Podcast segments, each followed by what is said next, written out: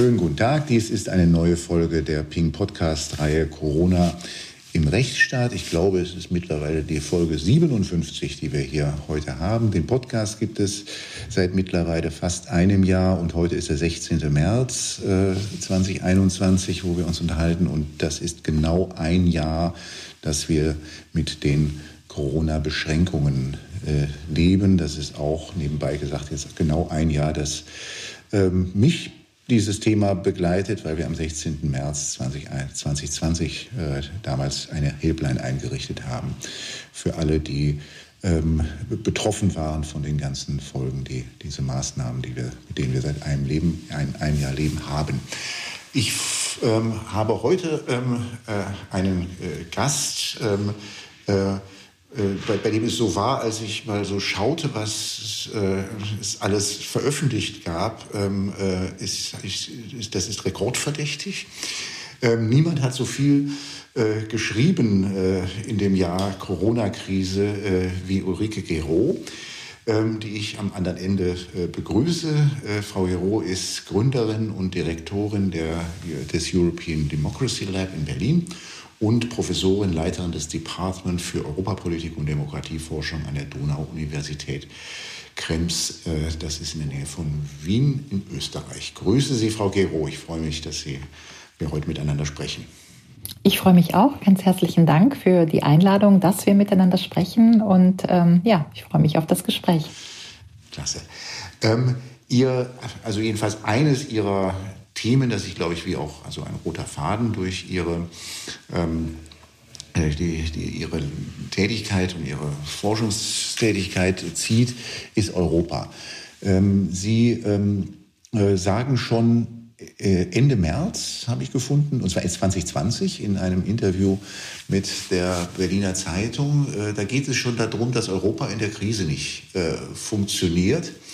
Ähm, und ähm, Sie sagen, das war eigentlich immer schon so. Ähm, äh, wie erleben Sie Europa in dieser Krise? Ja, ich habe natürlich äh, 16. März, Sie haben es gesagt, äh, wir sind genau ein Jahr nach dem Lockdown und ich weiß noch genau, wie das war. Ich hatte, der 16. März war letztes Jahr nämlich ein Montag und ähm, es wurde schon äh, ab Freitag zuvor angekündigt, dass man die Grenzen schließen würde.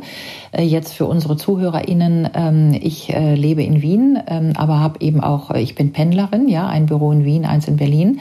Und ähm, ich hatte tatsächlich zum ersten Mal den Reflex in meinem Leben, oh Gott, muss ich noch über die Grenze, bevor die Grenze zu ist, ja? Und dann fangen sie an, auf den Freitagabend oder Samstag irgendwie deutsches Konsulat, was passiert denn da jetzt, was soll denn da jetzt geplant sein? Das war ja noch alles irgendwie gemunkel. Dann fangen sie an, bei der Deutschen Bahn anzurufen, fahren denn noch Züge oder was ist denn los? Ja, es war ja alles völlig unklar. Und allein dieses Gefühl, dass ich mal in einer freien Welt, in einem freien Europa darüber würde nachdenken müssen, oh Gott, oh Gott, komme ich noch über die Grenze? Ja, und muss ich, wenn ich äh, das will, schon noch am Sonntagabend schnell über die Grenze, weil ab Montag, 16. März, wird jetzt alles zugemacht. Ähm, das hat mich ähm, unglaublich befremdet.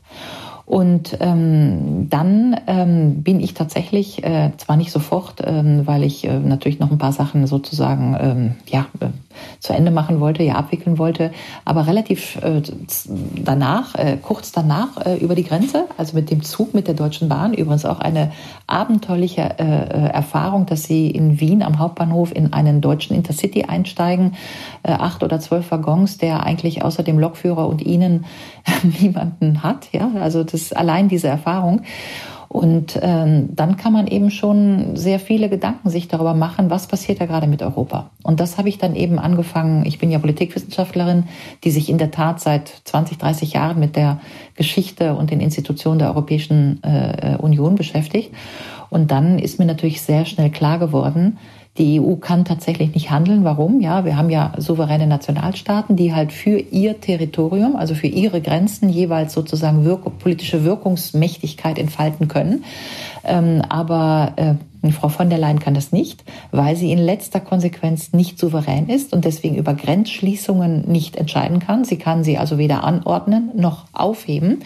Und deswegen ist das Gefüge EU sozusagen ähm, zu weiten Teilen zumindest in sich äh, zusammengesunken mit Beginn des Lockdowns Wobei man ja, den Halbsatz muss ich jetzt noch gleich nachschieben, genau darin das politische Problem sehen kann.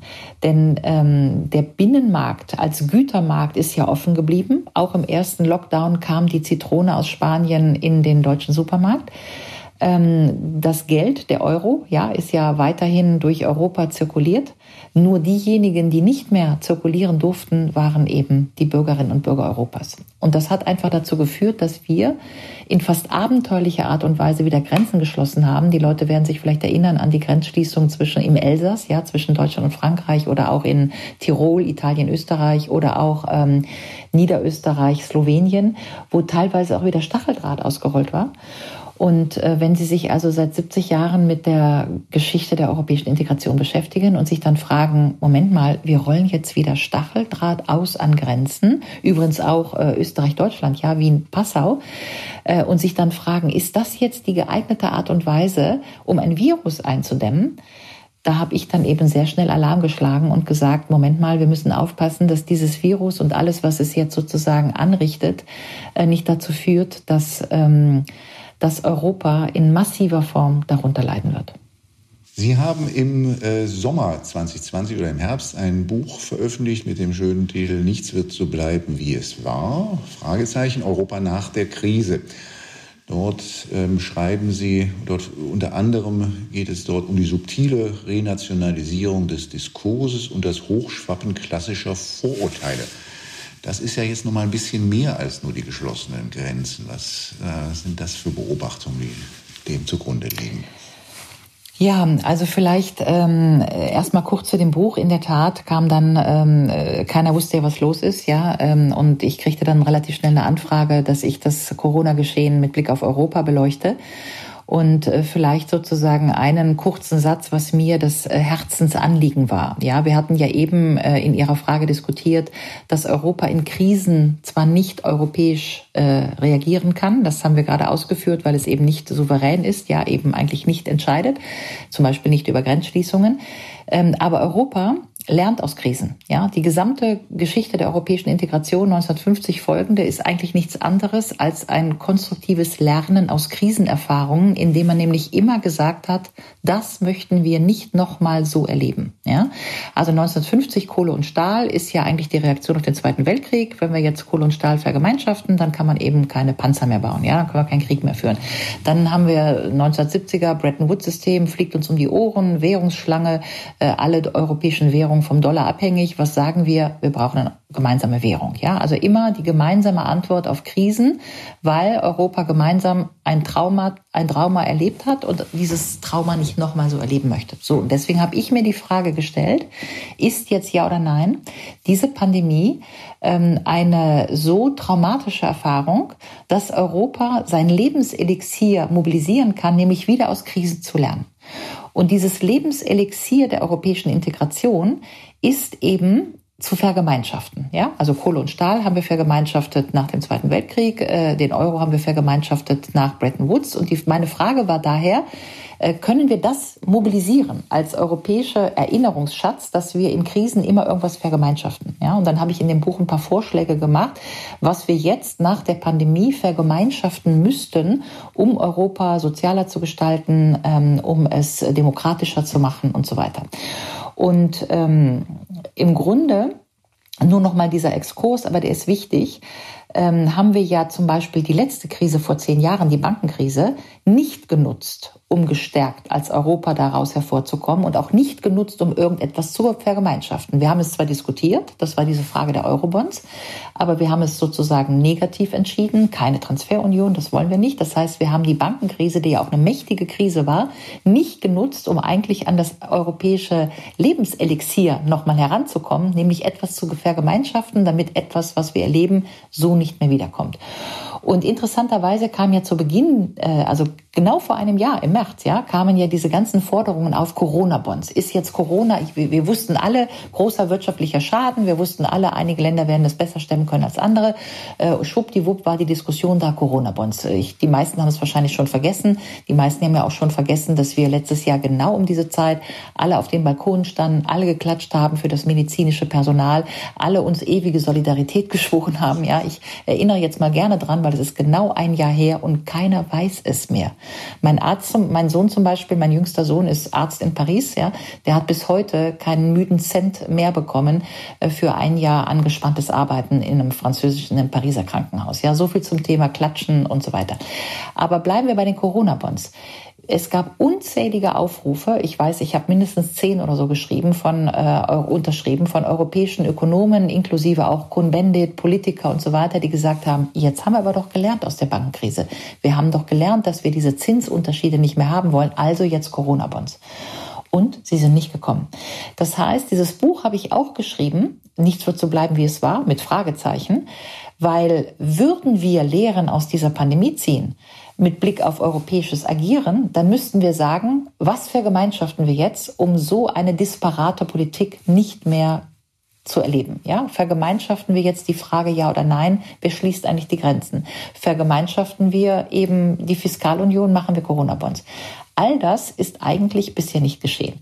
Wir haben als einzigen Lichtblick im Juli 2020 diesen Rettungsschirm bekommen. Einige haben das wahrscheinlich auch schon entweder nicht so richtig mitbekommen oder schon wieder weggedrängt, ja. Aber wir haben ein Hilfspaket bekommen, ein europäisches Hilfspaket, 57 Milliarden am 5. Juli 2020. Das war so ein bisschen Merkel-Macron, die das verhandelt haben. Ähm, jetzt kann man sagen, ja, das ist toll. In der Tat ist das ein Novum. Äh, ich würde mal gern ausführen dürfen, warum. Weil zum ersten Mal die Europäische Union Anleihen am Geldmarkt aufnimmt. Also nicht Deutschland, Italien, Spanien und so weiter, sondern die EU als juristische Person nimmt die Anleihen auf. Was ist darin das Novum? Das Novum ist, dass wir damit de facto eine Zinsgemeinschaft sind, weil Deutschland verschuldet sich am Kapitalmarkt für ungefähr 0,5 Prozent Zinsen. Die Italiener müssen aber 2,5 Prozent Zinsen bezahlen. Wenn sie ähm, in einer Pandemie ganz viel Geld aufnehmen müssen, macht es einen großen Unterschied, ob sie 0,5 oder 2,5 Prozent Zinsen auf Milliarden von Euro bezahlen.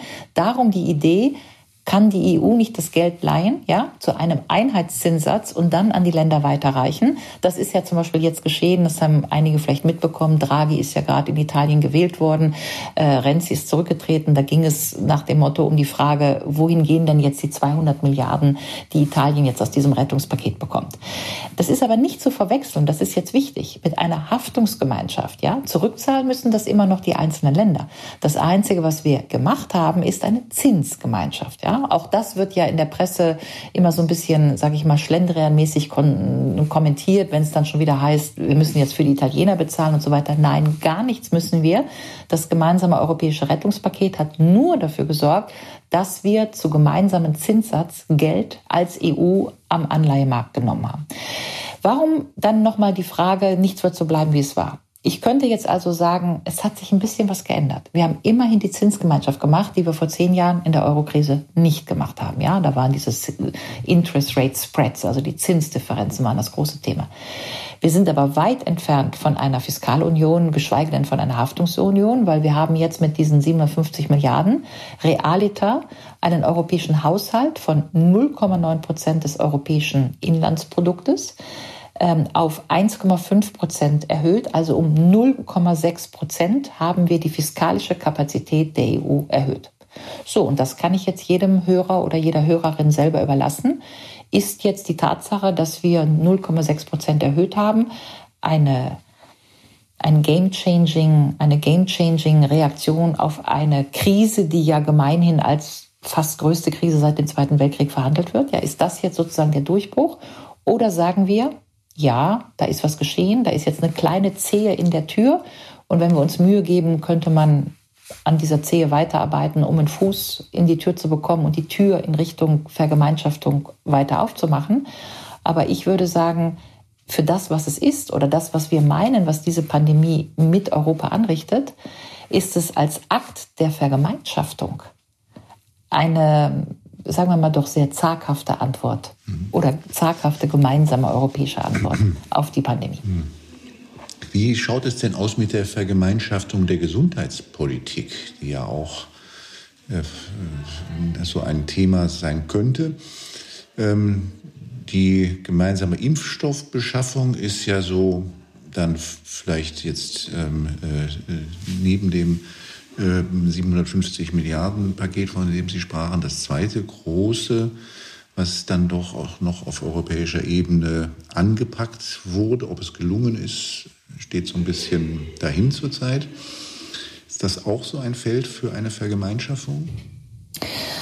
Ja, also äh, ist natürlich jetzt auch nicht einfach, sozusagen äh, die EU zu loben oder diese Impfstoffbeschaffung äh, zu verteidigen in Zeiten, wo wir jetzt gerade auch hier mit AstraZeneca genau heute ähm, erleben, dass, ähm, dass das alles eher in Richtung Debakel geht. Ja, es gibt ja mehrere äh, europäische Länder, die AstraZeneca inzwischen aus dem Verkehr genommen haben und so weiter. Und die EU ist natürlich, das wird vielen ZuhörerInnen auch bekannt sein, aber easy to blame. Ja, also wenn irgendwas schief läuft, ist es ja immer Europa. Und insofern bietet sich ja Europa geradezu als Sündenbock an für alles, was nicht gut läuft.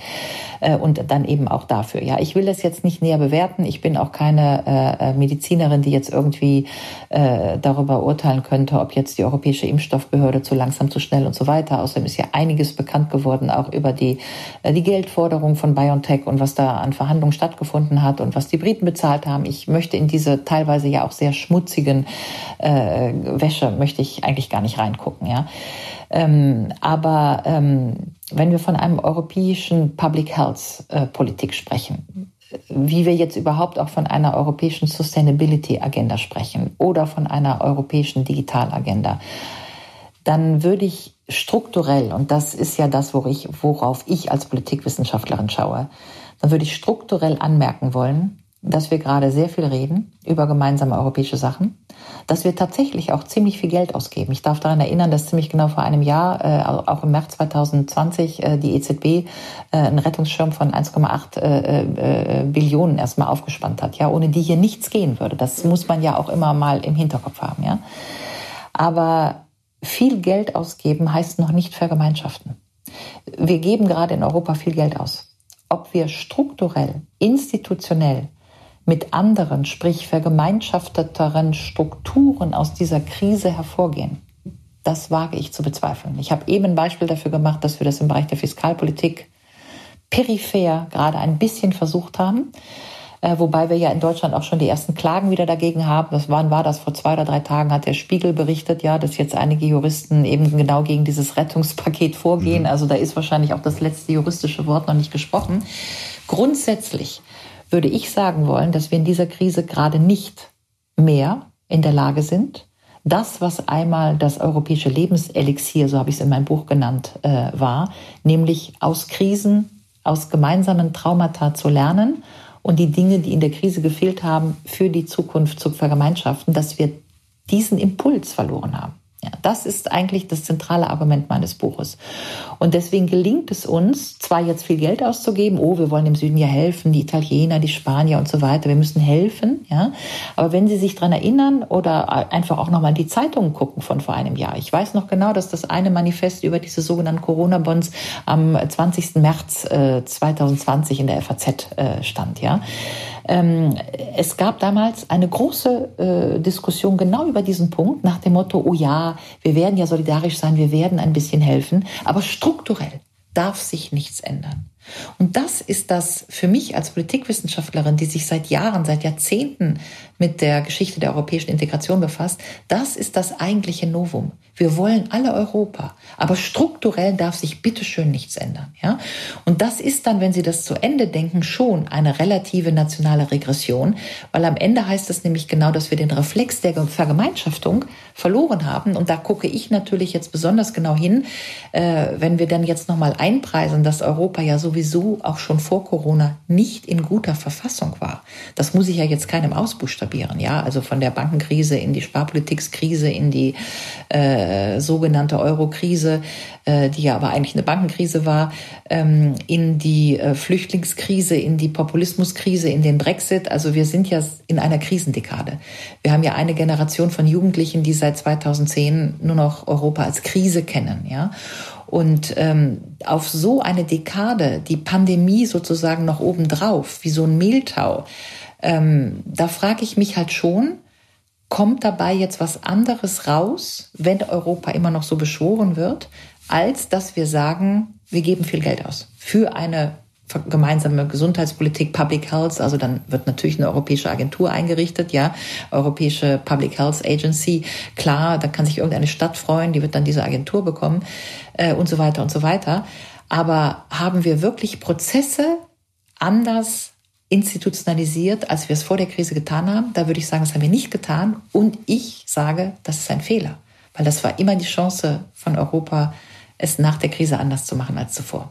Und wenn wir dann noch anfangen, letzter Satz zu diesem Thema, dass wir ja inzwischen wieder nicht nur nationale Grenzschließungen, sondern diese sublimierten, äh, sage ich mal, nationalen Vergleiche haben, ja, diese ähm, ist ja fast so ein bisschen äh, sportlich. Ja, die Franzosen haben es wieder nicht geschafft. Wir Deutsche kommen besser durch. Wir hatten ja vorher auch besser gespart. Die Italiener schaffen es wieder nicht. Ja, siehst du, die brauchen 200.000 auf dem Hilfspaket. Von den Griechen haben wir noch nichts gehört. Äh, die Briten haben uns den Impfstoff für teure Preise abgekauft. Also diese sublimierten nationalen Vergleiche, die wir da gerade wieder schieben, das sind ja Untertöne, Zwischentöne, äh, aber die gefallen mir überhaupt nicht, weil die natürlich völlig wegblenden, dass wir hier nach dieser Pandemie als Europäer gemeinsam rauskommen oder nirgendwo mehr hinkommen. Weil die großen geostrategischen und geoökonomischen Dinge habe ich ja noch gar nicht angerissen. Ja, also China ist der Gewinner der Krise, das hat jetzt jeder verstanden. Wir hängen alle im Zoom. TikTok hat äh, Supermärkte, äh, hier Stockmarket äh, an der Börse. Ähm, müssen wir nicht lange darüber diskutieren, dass China schon jetzt der Gewinner und damit eine Chinesierung der europäischen Politik und Gepflogenheiten China der Gewinner der Krise ist. Wir gucken, dass die Amerikaner, die sind ja jetzt schon draußen, 16 amerikanische Bundesstaaten sind offen, haben die Maßnahmen weggelegt. Vaccination Nation Strategy successful, die Amerikaner ein Geld ins Land gepumpt ohne Ende. Ähm, das heißt, wenn wir hier glauben, dass wir mit nationalen Spirenzien irgendeinen äh, Post-Corona-Aufschlag als Europa machen, dann haben wir uns, glaube ich, getäuscht. Und das macht mir eben diese Sorge, dass diese geoökonomischen und geostrategischen äh, Dinge fast gar nicht beleuchtet werden und ähm, wir uns geradezu im Moment noch darin gefallen, dass wir hier nationale Impfstrategie hier und äh, nationales Maskentragen da gegeneinander ausspielen und bei den großen europäischen Themen, wie wir denn jetzt gemeinsam da herauskommen, noch gar nicht angekommen sind, wobei doch jeder weiß, dass kein Land Europas den Binnenmarkt alleine rettet, sondern alle hängen am Binnenmarkt, aber keiner rettet ihn zusammen. Das heißt, selbst wenn Deutschland gut durch die Krise kommen sollte, ja, das war ja auch dieser Nationalstolz, mhm. wir schaffen das wieder gut, wir haben uns wieder besonders angestrengt, ja, dann müsste doch in Deutschland klar sein, dass selbst wenn wir sozusagen glorreich durch diese Pandemie kämen, was wir ja gerade im Moment nicht tun, aber selbst wenn, dann würde es nichts nützen, weil wir gut durch die Krise, aber Italien, Spanien, äh, äh, Frankreich nicht, nützt gar nichts. Und jetzt nur mal kleine Fußnote. Aber in Frankreich kommen gerade viele Leute nicht gut durch die Krise. Und Marine Le Pen sammelt sie alle ein wie eine Rattenfängerin und sie hat in den Umfragen gerade 48 Prozent. Und jetzt stellen wir uns eine Sekunde vor, dass Deutschland glorreich durch die Krise kommt und im Mai 2022 gewinnt Marine Le Pen die Wahl. Ja, es uns dann gut? Mhm. Ich will ein Stichwort kurz mal aufgreifen. Chinesierung. Ist die Lockdown-Politik vielleicht auch ein Stück Chinesierung? Die Lockdown-Politik ist ja sozusagen das Template der Chinesierung. Ja, also es ist ja, das haben, äh, ist ja auch so ein bisschen mitgeschwungen bei diesem Skandal, ähm, wo ja ihre Kanzlei offensichtlich mitgewirkt hat, aber äh, dass äh, es klar war, wie hieß der Michael Michelsberger, dieser Politikwissenschaftler aus Bonn und der andere von der Schweiz, von der ETHS Zürich, dass das beides Wissenschaftler waren, die vorher zwei Jahre Forschungsaufenthalte in China hatten und die im März eben treibende Kraft waren, um im Innenministerium Ministerium jene Studie zu schreiben, die ja sehr alarmistisch war und wo eben äh, drakonische Maßnahmen eingefordert wurden, äh, weil nur drakonische Maßnahmen, die, so wurde in dieser Studie ja argumentiert, äh, eine Million Toten, die zu erwarten wären, wenn es diese drastischen Maßnahmen nicht gäbe. Es hat sich alles als falsch herausgestellt, aber immerhin ist ja dieses interne Papier erschienen. Und äh, es ist äh, erschienen unter Mitwirkung eines Literaturwissenschaftlers, der eben vorher in China war, dann an der ETH Zürich, der noch nicht mal Professor ist, und ein anderer Politikwissenschaftler, ich glaube, der ist jetzt an der Universität Bonn. Aber ähm, interessanterweise oder sagen wir einfach mal auffälligerweise äh, zwei Personen, die eben in unmittelbarem Vorlauf in China waren und die offensichtlich äh, dazu beigetragen haben, ähm, dem Innenminister oder dem Innenministerium ähm, nahezulegen, dass nur eine chinesische Art der äh, Pandemiebekämpfung, also sprich ein harter Lockdown, überhaupt geeignet ist äh, als Maßnahme. Und äh, ich würde das schon, da gab es ja auch einige Artikel darüber, schon einen Zusammenhang erkennen, äh, dass ähm, im Prinzip dieses China-Template, ja, wir in China, wir machen das äh, und wir können das eben auch, weil Klammer auf, wir sind halt eine Diktatur. Wenn wir das sagen, dann, dann wird das gemacht. Und das ist aber erfolgreicher, weil leider, so kam es ja fast herüber, leider setzen wir ja in diesen freien Demokratien den knallharten Lockdown, den Zero Lockdown, der ja auch noch hier im Februar diskutiert wurde. Das können wir ja, einige würden hinzufügen, leider gar nicht durchsetzen. Ich erinnere an den Artikel in der Süddeutschen Zeitung, der ist jetzt irgendwie so zwei Wochen alt oder so. Ich weiß es nicht mehr genau, vielleicht auch drei Wochen. Wir sprechen heute am 16. März, aber es leicht zu finden äh, Meinungsteil Süddeutsche Zeitung ein bisschen mehr Diktatur wagen. Ja, das hatte die Süddeutsche Zeitung auf der Seite 4. Äh, meine, meines Erachtens eine dramatische Fehleinschätzung der Redaktion, den Artikel mit dieser Überschrift laufen zu lassen. Äh, ich habe mir sagen lassen, dass die Süddeutsche Zeitung meines Erachtens Gott sei Dank an diesem Tag sehr viele Abo-Kündigungen hatte. Ähm, aber äh, das ist tatsächlich das Spannungsfeld, in dem wir hier diskutieren. Und ähm, aus der Panik und der Angst des ersten Lockdowns plus diesen, äh, sagen wir mal, alarmierenden äh, Szenarien des Innenministeriums wurde eben sehr schnell sozusagen die Verlockung des chinesischen Modells gestrickt, ja, mit fast der wehleidigen äh, Einschätzung, äh, die haben es ja gut, die Chinesen, die können halt sowas machen mit dem Lockdown und auf Fußfessel und wir können das eben nicht. Und da werde ich als Politikwissenschaftlerin schon sehr hellhörig, weil ähm, die Frage ist dann tatsächlich, ähm, wieso kann das sein, dass das bei uns diskurstechnisch, äh, wir haben das ja schon vorher gehabt, machen wir uns nichts vor, ja. Ich habe schon vor zehn Jahren äh, Leute sagen hören, du äh, äh, in China bauen sie halt einen Flughafen in drei Jahren, in drei Monaten, die brauchen halt nicht diese ganzen Planfeststellungsgeschichten mhm. und so weiter, ja. Also kann man natürlich machen, ja. Aber in China wird auch einfach mal ein Staudamm gebaut und da werden einfach mal ein paar Dörfer platt gemacht und so weiter und so weiter. Das heißt, diese äh, diese ähm, Verheißung des chinesischen Modells, es ist einfach effizienter, ähm, die hatten wir ja schon vorher, auch in Kreisen der deutschen Industrie. Und das sind eben genau diese Denkströmungen, die uns ja vergessen lassen, dass die Verheißung der Effizienz vielleicht effizient ist, aber im Zweifelsfall eben nicht mehr frei und nicht mehr demokratisch. Und das eben, und das ist ja der zentrale Punkt, Freiheit einen Preis hat. Und wenn wir nicht bereit sind, den zu bezahlen, weil wir es auch gerne effizient hätten und schnell und sauber und bitte Lockdown Zero, damit das Virus jetzt mal sofort weg ist, was ich sowieso nicht glaube, dass es dann weg ist, ja, das wäre nochmal eine andere Debatte. Aber wenn wir das so wollen, dann können wir sagen, ja, das wollen wir, aber dann machen wir Security First. Und Security First ist chinesisch und Security First ist aber das Gegenteil von dem, was der europäische Wertekanon ist, weil der europäische Wertekanon ist seit 1789 Liberté, Egalité, Fraternité. Und aus guten Gründen kommt da Security nicht drin vor, weil Sicherheit ist nice to have, aber am Ende kann man eben auch im Gefängnis sehr sicher sein. Man ist nur leider nicht frei. Die alte Abwägung zwischen Freiheit und Sicherheit. Wie, wie kommt es eigentlich, da kann man ja ungeduldig werden, oft dass es so wenig Kritik oh, sagen wir mal, im linken politischen Spektrum gibt an der Lockdown-Politik. Wie erklären Sie sich das?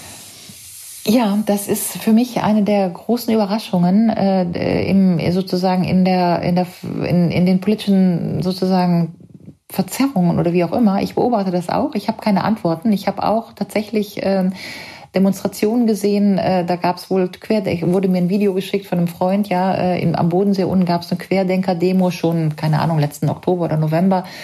Ähm, und dann hatte äh, sozusagen die Antifa, also auch die junge, die jungen Grünen und die junge Linke, also Antifa-Gruppen, ja, äh, haben eine Demo gemacht äh, mit dem Slogan skandiert: Say it clear, say it loud. Wir setzen unsere Masken auf. Say it clear, say it loud. Wir setzen unsere Masken auf, ja.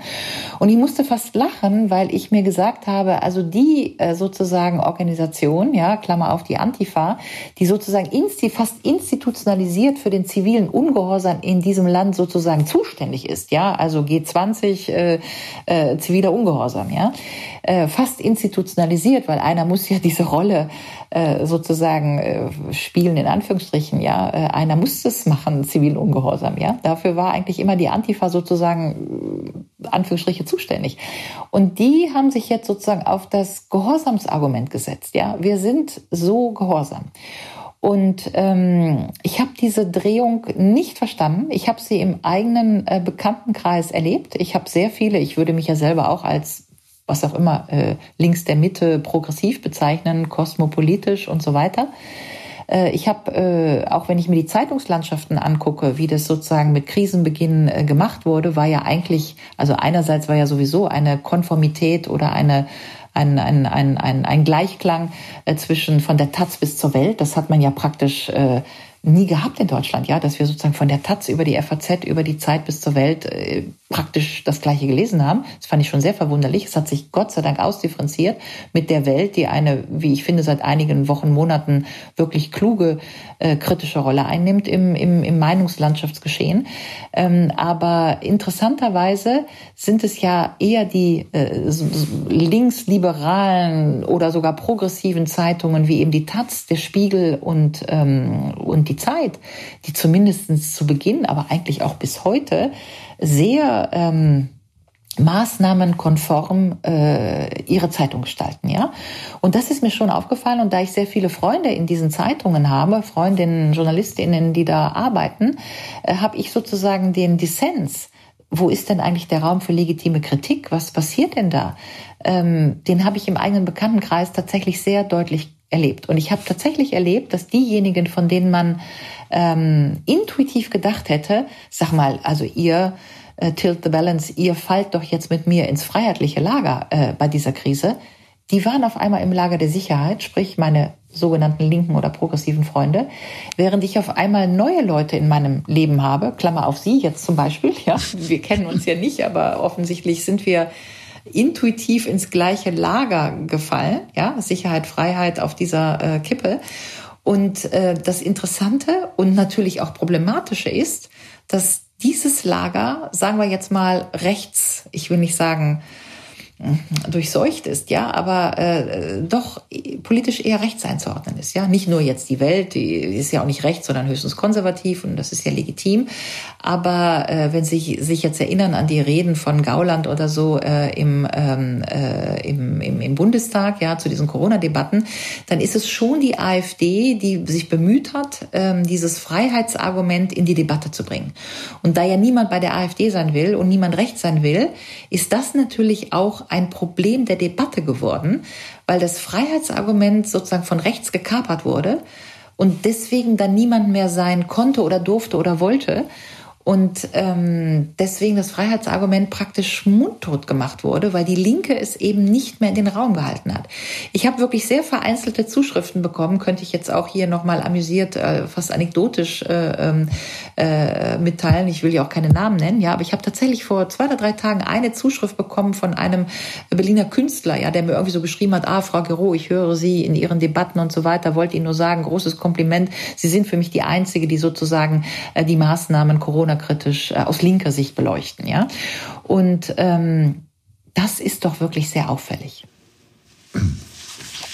Zum Schluss noch ein kurzes Wort zur Rolle der Wissenschaft. Sie haben, Sie haben Parallelen zwischen Wissenschaft und Religion gezogen. Ähm, ich will mal von einem ganz anderen Ende anfangen. Ähm, ist es eigentlich, hört eigentlich die Politik wirklich auf die Wissenschaft oder holt die Politik sich immer die Wissenschaftler, die gerade zu dem passen, was sie sowieso schon beschlossen haben? Ja, ich äh, versuche das Argument mal in A und in B, ja, so die Wissenschaft und äh, mein Wissenschaftsverständnis, ja. Es ist mir schon aufgefallen, ähm, und nicht nur mir. Da war übrigens gestern oder vorgestern ein guter Artikel ähm, äh, über Scientizismus in der Taz. Ja, da hatte die Taz doch mal irgendwie einen guten Riecher, ja, dass sie mal so ein bisschen diesen diesen Scientizismus ähm, äh, sozusagen kritisiert haben. Ja, aber bleiben wir mal beim äh, Stichwort die Wissenschaft.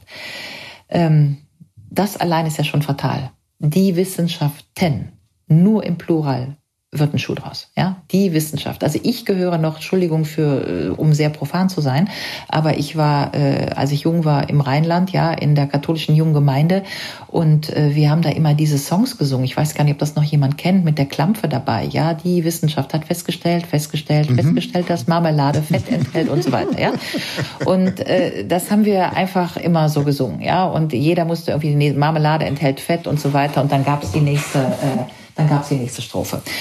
Äh, also, dass wir überhaupt von der Wissenschaft sprechen. Die Wissenschaft hat festgestellt, eben habe ich schon gesungen, ähm, das geht natürlich nicht, ja, sondern Wissenschaft ist immer Wissenschaftspluralismus, Wissenschaft ist immer plural, Wissenschaft ist immer herrschende Meinung und Minderheit, Mindermeinung und Wissenschaft ist immer Falsifikation. Das heißt, eine wissenschaftliche Erkenntnis gilt immer nur so lange, wie sie falsifiziert wurde, Karl Popper, ja.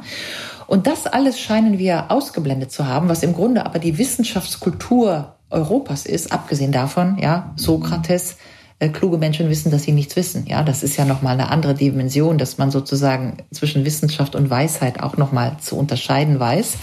Und ähm, äh, die Wissenschaft immer noch mal misst äh, an dem, was man vielleicht nicht weiß. Ja, das äh, können Sie bei Augustinus oder bei äh, äh, wem auch immer nachlesen. Ja, also die, die, die, zentral geht es dann um das Verhältnis von Wissenschaft und Weisheit und Glaube. Ja, aber blenden wir das mal aus. Allein die Tatsache, dass wir äh, uns äh, reduziert haben auf Wissenschaft im Singular, auf ähm, und dann im Fachgebiet auf Epidemiologen, auf Virologen, auf Mediziner, vielleicht noch ein paar Statistiker, dass wir aber ein gesamtgesellschaftliches Geschehen beurteilen wollen. Und dieses gesamtgesellschaftliche Geschehen hätte ja auch dazu führen müssen, dass wir Pädagogen, äh, Psychologen, äh, Rechtswissenschaftler, ja, Grundgesetzschädigung, ähm, äh, wen auch immer, ja, dass wir alle Wissenschaften im Plural zu Worte kommen lassen. Und das ist aber nicht geschehen, sondern wir haben uns auf einen Singular geeinigt. Wir haben uns auf ein paar wenige Disziplinen geeinigt. Wir haben uns auf eine vermathematisierte Naturwissenschaft geeinigt. Und wir haben auch noch geglaubt, dass wir mit statistischen Simulationen von denen man ja fragen kann, ob sie Wissenschaft sind. Ja, also Luhmann, ich weiß nicht, ob ich das Zitat jetzt aus dem Kopf richtig herkriege. Ja, Luhmann, einer der größten deutschen Sozialwissenschaftler, hat ja mal gesagt, was ist denn eine Statistik? Ja, eine Statistik ist eine selbstgeschaffene Realität, die man dann interpretiert. Ja, also so viel zum Thema Simulationsstatistik. Aber ähm, das alles haben wir also gemacht.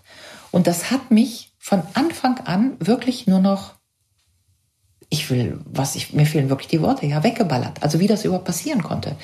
Denn ich weiß auch, warum das passieren konnte. Und ich hätte einen Antwortversuch, ja, und es konnte natürlich passieren, weil wir seit 20 Jahren machen wir hier MINT. Medicine, Ingenieur, Natural Science, Technology. Ja, wir machen nichts anderes. Die Geisteswissenschaft, die Geistes Wissenschaften, Geisteswissenschaften, die Wissenschaft vom Geist, wo man noch einen Geist braucht zum Denken, ja, sind ja seit 20 Jahren mindestens chronisch unterfinanziert, wird halt nichts mehr, äh, Anglistik und wie auch immer, braucht man alles nicht, ja. Denken, kritische Theorie, alles abgeschafft. Wir haben in der gesamten Wissenschaftsförderung Mint, Mint, Mint gemacht. So, und dann kommt diese Corona-Krise und was machen wir? Mint, Mint, Mint, ja. Natural Size, Technology, Simulation, Statistiken und nichts anderes. Das heißt, wir haben jede Sphäre verloren für die Subjekt-Objekt-Beziehung, für die subjektive Einschätzung der Statistiken, wo doch jeder weiß, dass es sozusagen keine objektivierten Zahlen gibt, ja, sondern die Zahl ist ja immer noch, wie, wie bewerte ich die Zahl? Ganz abgesehen, sage ich mal, von der Tatsache, dass die Wissenschaft uns sagt, äh, eins und eins sind zwei, aber dass die Weisheit uns sagt, äh, lass dreimal gerade sein, ja, das ist ja nochmal eine andere Dimension der Debatte. So, und das hat mich tatsächlich ähm, sehr gestört von Anfang an. Übrigens nicht nur mich, da gibt es schon einige andere. Es gibt ja auch dieses großartige Buch Lockdown 2020, äh, da gibt es ein paar ganz gute Artikel, die ähm, dazu schreiben. Aber was ich damit sagen will, ist, uns ist die hermeneutische Interpretation dieser Krise verloren gegangen. Und damit natürlich auch die Demut, dass nicht jede Statistik irgendwie objektiv ist und damit natürlich auch das Gefühl dafür, dass nicht jede Statistik eine eins zu eins Handlungsanleitung für die Politik ist. Wir haben ja sogar verlernt, und das ist ja noch fast viel schlimmer, dass wir zwischen dem, was die Wissenschaft, wenn es sie denn schon gibt, im Singular uns sagt und dem, was die Politik mit dem Wissen daraus macht, dass wir auch daraus unterscheiden müssen.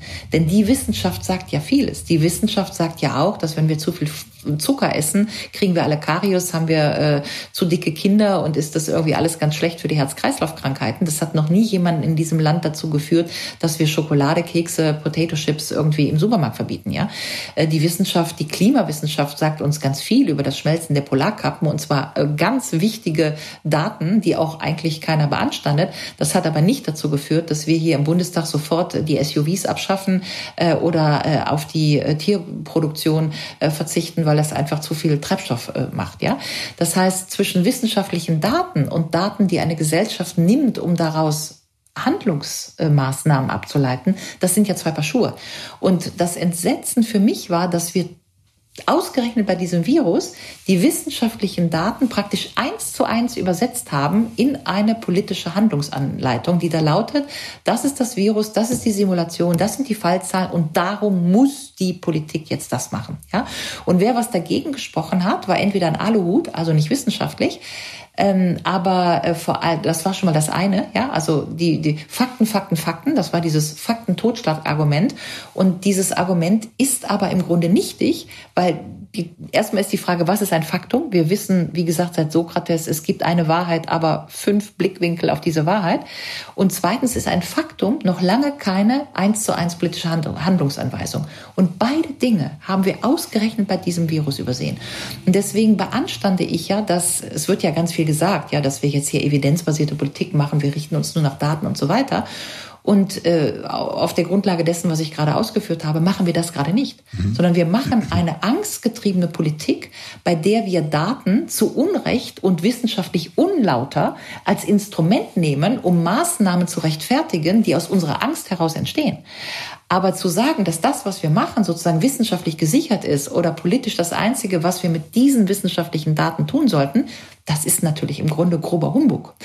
Und dass wir das in dieser Gesellschaft auch nicht mehr differenziert bekommen, halte ich wirklich für ein Problem. Ähm, und da frage ich mich tatsächlich, wo sind denn eigentlich die ganzen vielen Leute, die keine Ahnung, noch von Gadamer äh, Hermeneutik an den Hochschulen gebildet worden sind. Ja, wo, wo sind die alle? Wir haben doch so viele Professoren im Lande, die Wissenschaftstheorie machen. Ich frage mich aber auch, warum den, den Medien, also warum die das so haben durchlaufen lassen. Also die FAZ, da sitzen ja, wie heißt es in der Werbung, hinter jeder FAZ sitzt ein kluger Kopf. Ja, mhm. ich, da, da frage ich mich schon, wo sind die denn jetzt alle? Ja, die haben doch auch alle kritische Theorie und Adorno und Gadamer und das haben die doch alles gelesen. Wie kommen wir denn dazu, dass wir wir im Jahr 2020 dekretieren, dass es die Wissenschaft gibt, die jetzt so zu verstehen ist mit der Evidenz und aus der Evidenz ergibt sich diese politische Maßnahme und sonst keine. Und wer was dagegen sagt, ist ein Aluhut. Ja, also äh, da habe ich schon wirklich war ich bass erstaunt und das äh, äh, habe ich bis heute noch nicht verstanden, dass das so ist. Frau Gero, wir sind am Ende unserer Zeit. Über das Dreieck zwischen Politik, Medien und Wissenschaft würde ich gerne noch mal mit Ihnen äh, äh, unterhalten, mich unterhalten, vielleicht in einem weiteren Podcast, den wir mal dann äh, ähm, machen, äh, wenn die Zeit wieder ein bisschen weiter ran, äh, vorangeschritten ist. Ich darf Ihnen für heute ganz, ganz herzlich für dieses spannende Gespräch danken. Super, vielen Dank und wir machen vielleicht eine zweite Folge. Auf Wiederhören.